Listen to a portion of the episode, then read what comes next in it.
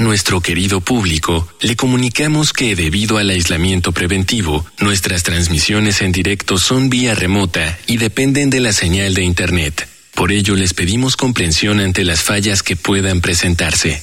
Gracias por compartir estos momentos en casa con Radio UNAM y Vida Cotidiana. Radio UNAM y la Escuela Nacional de Trabajo Social presentan Vida cotidiana. Sociedad en movimiento.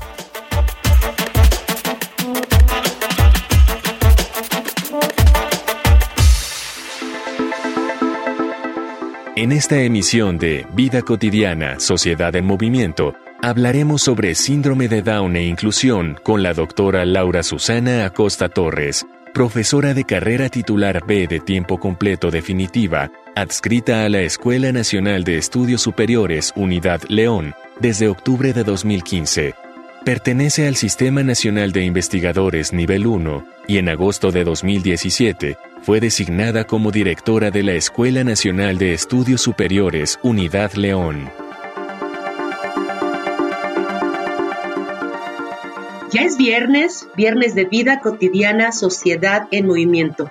Soy Ángeles Casillas, de verdad agradezco mucho que nos sintonicen. Fíjense, este lunes, este próximo lunes, se conmemora el Día Mundial del Síndrome de Down.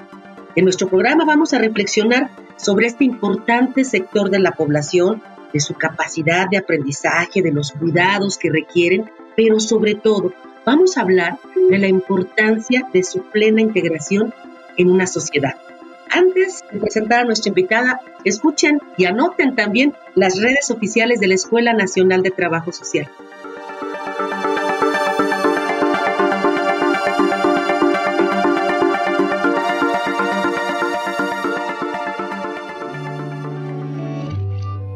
Facebook, Escuela Nacional de Trabajo Social, ENTS, UNAM. Twitter, arroba ENTS, UNAM Oficial. Instagram, ENTS UNAM Oficial. Para platicar de este tema, síndrome de Down e inclusión, nos acompaña la doctora Laura Susana Costa Torres. Doctora, muy bonita tarde. Gracias por estar en el programa. Vamos a iniciar, doctora. ¿Qué debemos reflexionar, o más bien, qué debe representar para nuestra sociedad el que podamos conmemorar un Día Mundial del Síndrome de Down?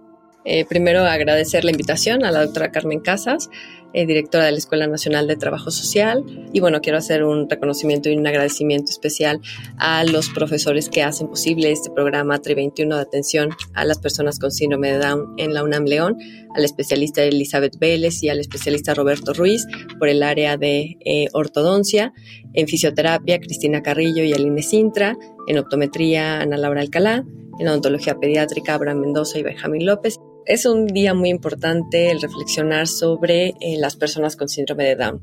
Como sociedad creo que tenemos que dejar de pensar en que todos tenemos las mismas posibilidades de hacer las cosas. Tenemos que crear espacios en donde todos tengamos cabida, pensar en que las actividades y los servicios que requieren las personas con discapacidad son muy importantes y así conducirnos para facilitarles accesos y atención. Las personas con síndrome de Down o trisomía 21 presentan una alteración genética por un cromosoma extra en el par 21. Representa que tienen que tener presente que en el mundo cada, de cada 800 nacimientos un bebé presenta trisomía 21 síndrome de Down, pero en México uno de cada 691 nacimientos tiene síndrome de Down. Esto eh, nos provoca que cada día tenemos que ser sensibles, actuar sabiendo que las personas con síndrome de Down tienen una discapacidad intelectual que los lleva a tener problemas de lenguaje, de memoria, de aprendizaje, pero que cuando comienzan a recibir estímulos adecuados y hay una intervención temprana, los niños mejoran con su entorno físico, mejoran la parte cognitiva también. Tenemos que saber que los bebés con síndrome de Down se desarrollan igual que los demás niños, crecen, cambian, aprenden y progresan igual que los demás, pero lo hacen de forma más lenta y requieren de ayuda. Y la reflexión de hoy para este 21 de marzo, creo que tenemos que eh, tener muy presente, no abandonar a las personas con síndrome, síndrome de Down, conocerlos, entenderlos y ayudarlos, siendo todos como sociedad una red de apoyo e inclusión para ellos. Fíjate que esta parte que tú señalas, ¿no? La inclusión, la aceptación, pero sobre todo, ¿no? La escucha, la comunicación y estos espacios que se deben de crear para como tú lo comentabas, doctora, desde temprana edad, básicamente empezar a, desarrollar otras actividades que les permitan esta inclusión. Desde tu punto de vista, doctora, y me llama mucho la atención la cifra que nos compartes de México, pero bueno, es la real, en nuestro país, hoy por hoy, ¿cuáles crees tú que son los principales retos que está enfrentando esta población que tiene esta discapacidad? Bueno, yo creo que a través del tiempo hemos mejorado como sociedad. Eh, creo que antes había muchísimos estigmas, mucho el ocultar a las personas con alguna discapacidad, el no capacitarnos eh, como entorno, como personas o familiares directos incluso, para poder eh, llevarlos y que tuvieran la atención ideal. Creo que esto ha cambiado, creo que tenemos mucho avance, sin duda habrá mucho por hacer pero las personas con síndrome de Down han, han enfrentado estas dificultades, em, desde vivir ocultos en algunos casos, no ser integrados socialmente o no tener accesos a las instituciones de salud. Creo que tenemos que entender que las personas con síndrome de Down presentan problemas en el desarrollo del lenguaje, que en ocasiones también hay algunos otros problemas o enfermedades eh, que involucran órganos muy importantes como el corazón, como los ojos, que hay eh, dificultades en la vista también. Y esto eh, no permite tener un desarrollo adecuado. Hay que tener una intervención oportuna, una intervención de servicios de salud, del apoyo neurológico, psicológico también, para que se pueda tener una buena evolución a nivel social y también a nivel académico, porque hay personas con síndrome de Down muy capaces y que logran aprender y hacer muchísimas cosas. Ellos requieren de estimulación temprana para que puedan lograr caminar y tener un desarrollo cognitivo que les permita aprender. Necesitan esta ayuda, pero un niño neurodiverso que presenta síndrome Down tiene que esforzarse y pasar del aprendizaje visual al aprendizaje concreto para que posteriormente pueda procesarlo cognitivamente. Creo que este es el mayor reto que enfrentan y bueno, que tenemos que tener todos los, eh, los programas y y las condiciones adecuadas para que se puedan desarrollar y puedan crecer. Esto último que, que, nos compartes de tener las condiciones adecuadas, ¿cómo estamos también en nuestro país? Porque esta capacidad de respuesta para poder ofrecer esta estimulación temprana, estos espacios ¿no? de un adecuado desarrollo para no solamente atender las dificultades que tú comentabas de salud, sino también de aprendizaje, se tiene, es insuficiente o está centralizado, quiere decir que hay está desprovisto a lo mejor algunos estados que no tienen esta capacidad de atención? Bueno, yo creo que se tiene la atención en todos los estados del país. Yo creo que hay muchas áreas de oportunidad que hacer para que hayan programas informativos y que todas las personas que tengan un bebé con síndrome de Down puedan detectarlo a tiempo y tener este seguimiento. Tal vez a veces hay eh, mucho desconocimiento, mucha desinformación y por eso no se atiende de manera oportuna, temprana o adecuadamente. Entonces sí podemos tener muchos mejores canales de comunicación para informar a las personas y ayudar en, este seguimiento y que logremos una inclusión social y procurar una vida con salud para las personas con síndrome de Down. En este sentido, las personas con síndrome de Down en los primeros años de vida eh, requieren de atención especializada individual para lograr un desarrollo adecuado, tener estimulación y acciones integradas en los programas de atención física y cognitiva y facilitar así el desarrollo de los niños. Tenemos que comprender que este cromosoma extra que presentan puede influir en el modo en el que ellos perciben el mundo, en el que aprenden y progresan en cada área del desarrollo sin embargo, hemos de ser siempre conscientes de que esto no solo es parte de un cuadro del desarrollo y que influye incluso pues todo el ambiente social y que tenemos que tratarlos como en lo individual para que puedan tener este desarrollo, pero también de manera colectiva e incluirlos e integrarlos.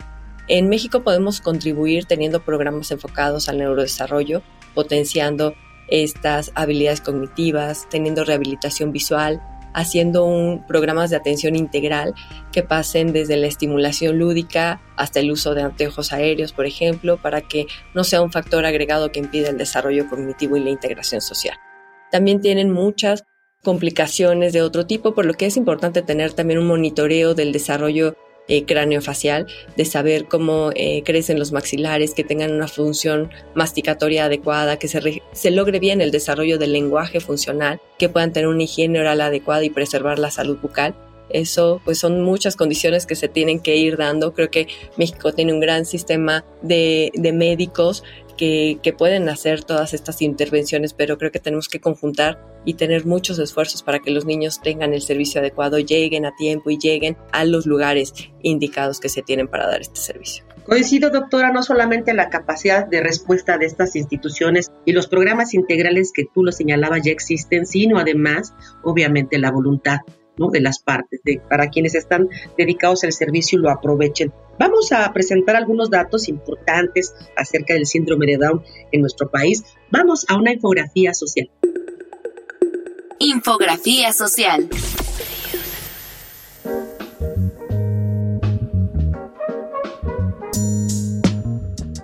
El 19 de diciembre de 2011, la Asamblea General de las Naciones Unidas nombró el 21 de marzo como el Día Mundial del Síndrome de Down, con el objetivo de concientizar y realizar acciones concretas respecto a este sector de la población. La conmemoración busca recordarnos la dignidad inherente, la valía y las valiosas contribuciones de las personas con discapacidad intelectual como promotores del bienestar y de la diversidad de sus comunidades. Asimismo, quiere resaltar la importancia de su autonomía e independencia individual, en particular la libertad de tomar sus propias decisiones, el acceso adecuado a la atención de la salud, a los programas de intervención temprana y a la enseñanza inclusiva, así como la investigación adecuada, son vitales para el crecimiento y el desarrollo de las personas con síndrome de Down.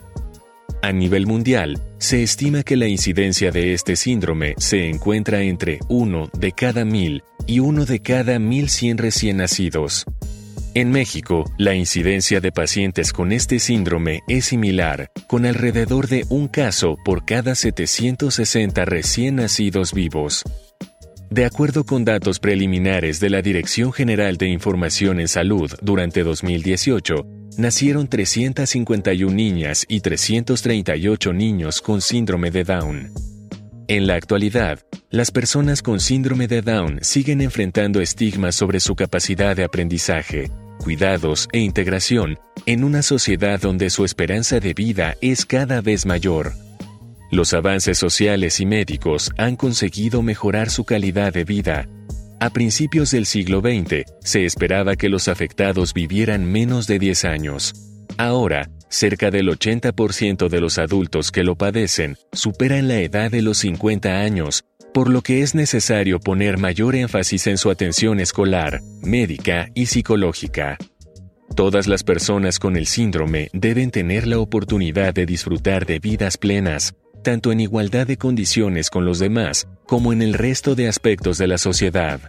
La Escuela Nacional de Estudios Superiores Unidad León de la UNAM ofrece atención multidisciplinaria a personas con síndrome de Down quienes reciben apoyo de académicos y alumnos de las licenciaturas de fisioterapia, optometría y odontología para prevenir y tratar las alteraciones características de esta condición.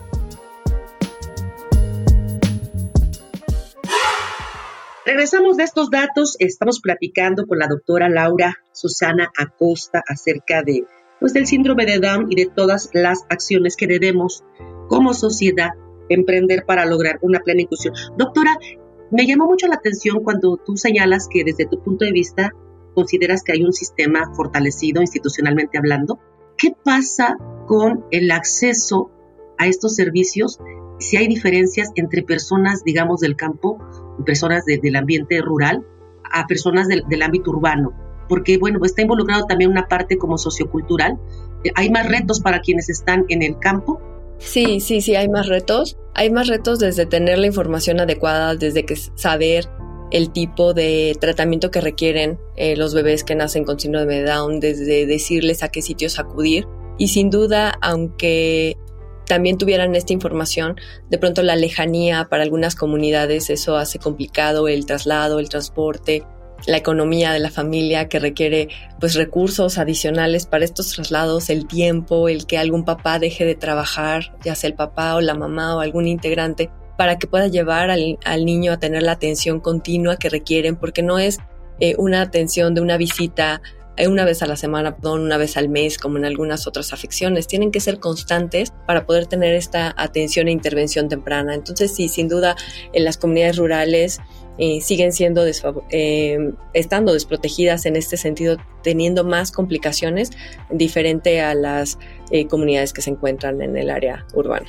Son muchos aspectos, tú lo señalabas, este, la cercanía o lejanía de los espacios, la parte económica, el que se destine una persona para poder atenderlo. Desde tu experiencia, doctora, esta atención obviamente apremia, eh, como tú decías, cuando es temprana, tiene muy buenos resultados. ¿Hasta qué edades se sigue dando o brindando estos programas integrales a las, a las personas que tienen síndrome de Down? Bueno, creo que en México sí hay eh, mayor apertura en la infancia. Eh, los niños tienen muchas más posibilidades de tener atención.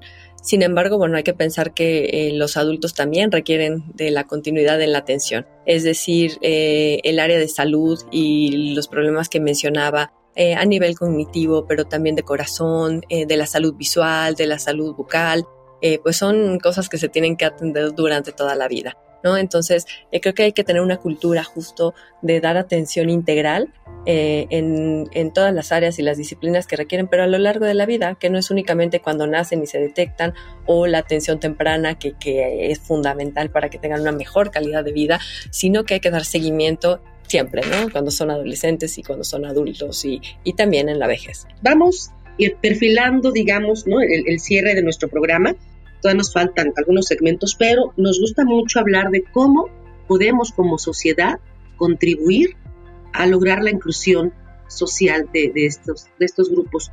¿Cómo podríamos trabajar? ¿Qué tendríamos que hacer, doctora, como, como sociedad? Pues yo creo que primero hablar del tema, hablar del síndrome de Down, de qué, qué sucede, qué les pasa y cómo poderlos ayudar. Eso nos va a hacer primero una sociedad mucho más sensible y mucho más abierta, que todos los proyectos que tengamos los hagamos también visualizando que los espacios los ocupan otras personas, que los servicios tienen que estar disponibles para todos. En este sentido creo que esa sería nuestra aportación, que como sociedad veamos que, que todos somos diferentes, que todos necesitamos eh, de esta ayuda y que hagamos una red de apoyo eh, como sociedad y que dejemos ya estos estigmas y de pensar que que las capacidades son eh, distintas o nos hacen mejores a unos que otros, eh, todos necesitamos de, estos espacios y ser inclusivos. Esto me gustó mucho, platicarlo, informarnos, interesarnos por, por estos grupos, para que tengamos obviamente este, estos, estas, eliminar estas barreras del estigma que, como tú lo decías, se ha avanzado mucho, pero también se siguen presentando.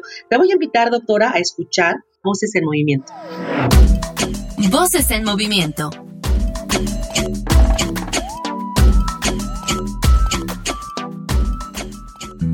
Hola, soy el maestro Jonathan Maldonado Ramírez. Actualmente laboro en la Benemérita Universidad Autónoma de Puebla como el responsable del área de atención a las diversidades sexogenéricas y discapacidades en la Dirección Institucional de Igualdad de Género de la UAP y también soy miembro investigador del grupo de trabajo Estudios Críticos en Discapacidad del CLACSO. Las personas con síndrome de Down son sujetos de derechos y desde ahí tendríamos que conceptualizar su inclusión. No tendríamos que pensar la inclusión como una cuestión de buena onda, de empatía, solamente situarlo en el tema de lo moral, ¿no? O sea, esta idea de es bueno que sean incluidas. O sea, en realidad no pasa por ahí el tema de la inclusión. La inclusión tiene que ver con un ejercicio de derechos un ejercicio de derechos que implican sobre todo un reconocimiento de las personas con síndrome de Down como eso, como sujetos de derechos a educación, de sujetos de derecho a un bienestar personal, al libre desarrollo de la personalidad, a un tema de trabajo, también a una cuestión del ejercicio de los derechos sexuales y reproductivos, que bueno, a veces como ciudadanía uno les piensa ajenos al ejercicio de la sexualidad y tendríamos que estar fomentando esos cambios, no solo actitudinales, sino también estructurales, que, impiden que les pensemos haciendo otras cosas que estereotípicamente eh, no podemos, ¿no? O sea, no se les puede pensar en la calle, no se les puede pensar en las escuelas, no se les puede pensar cogiendo, no se les puede pensar de un montón de maneras precisamente por toda la carga estereotípica, prejuiciosa que tenemos sobre esta población. Entonces, pues de qué manera la ciudadanía puede fomentar la inclusión de las personas con síndrome de Down, reconociéndoles como sujetos de derecho.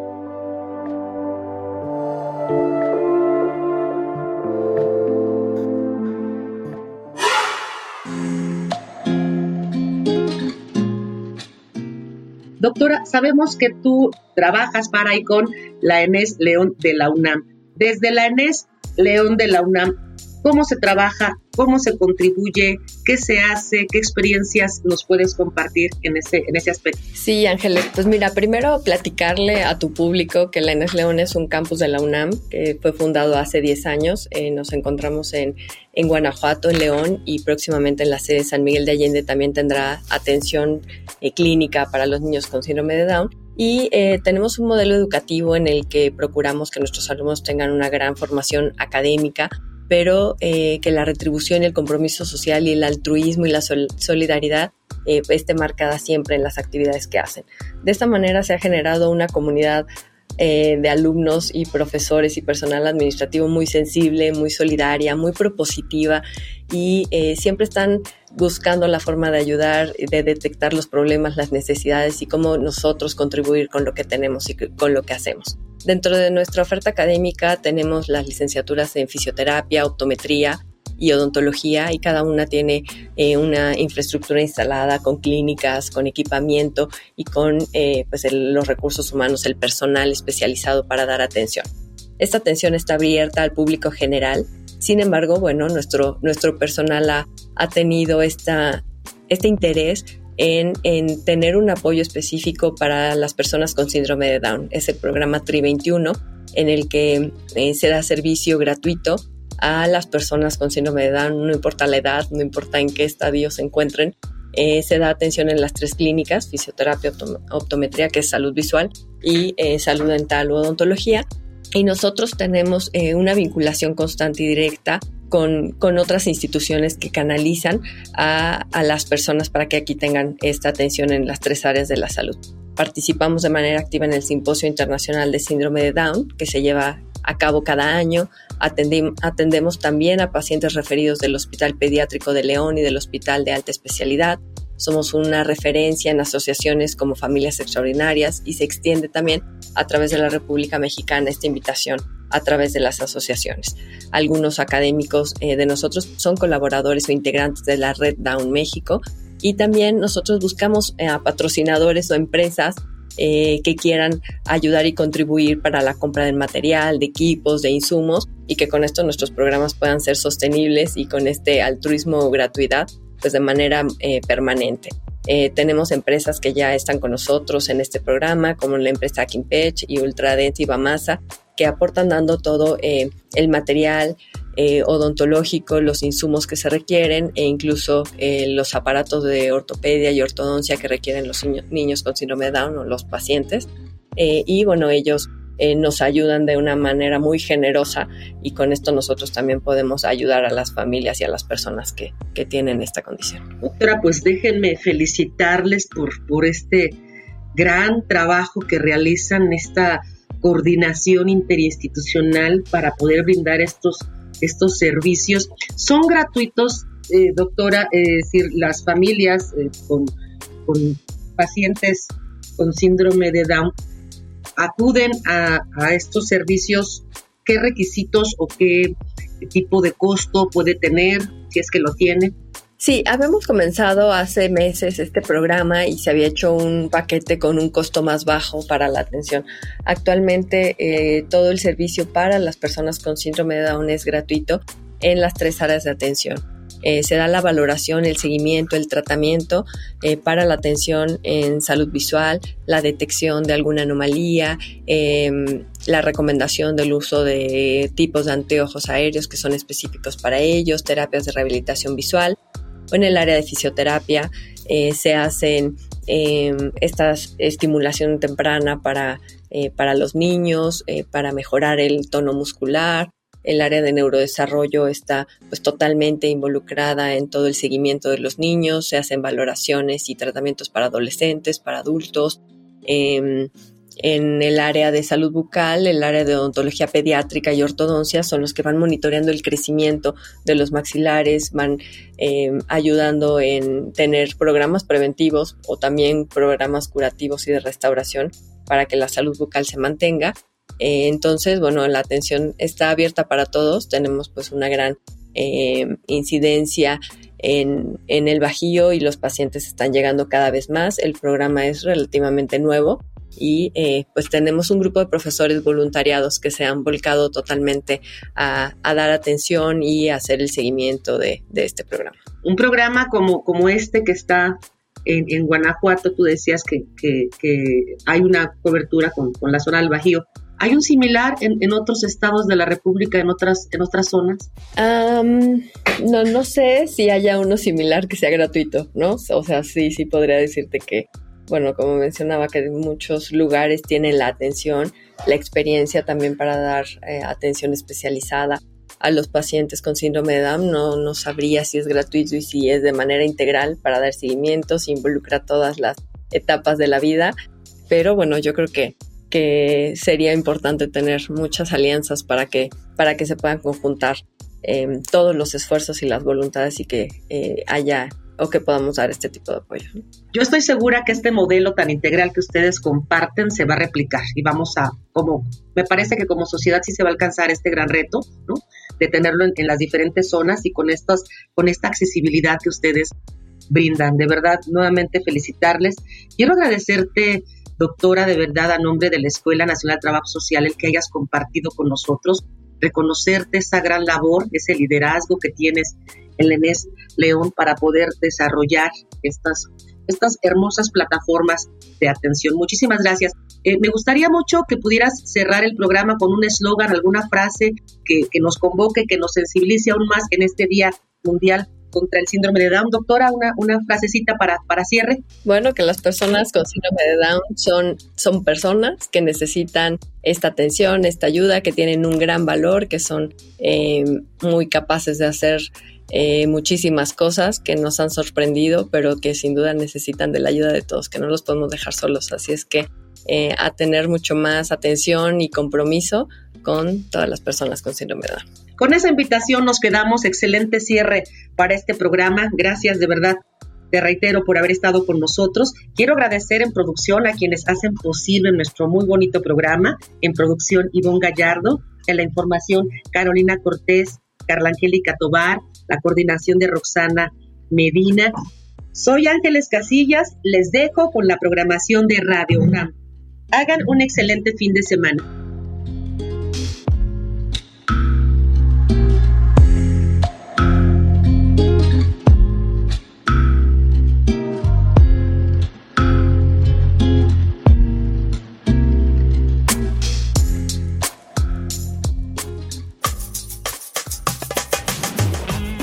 Vida cotidiana, sociedad en movimiento.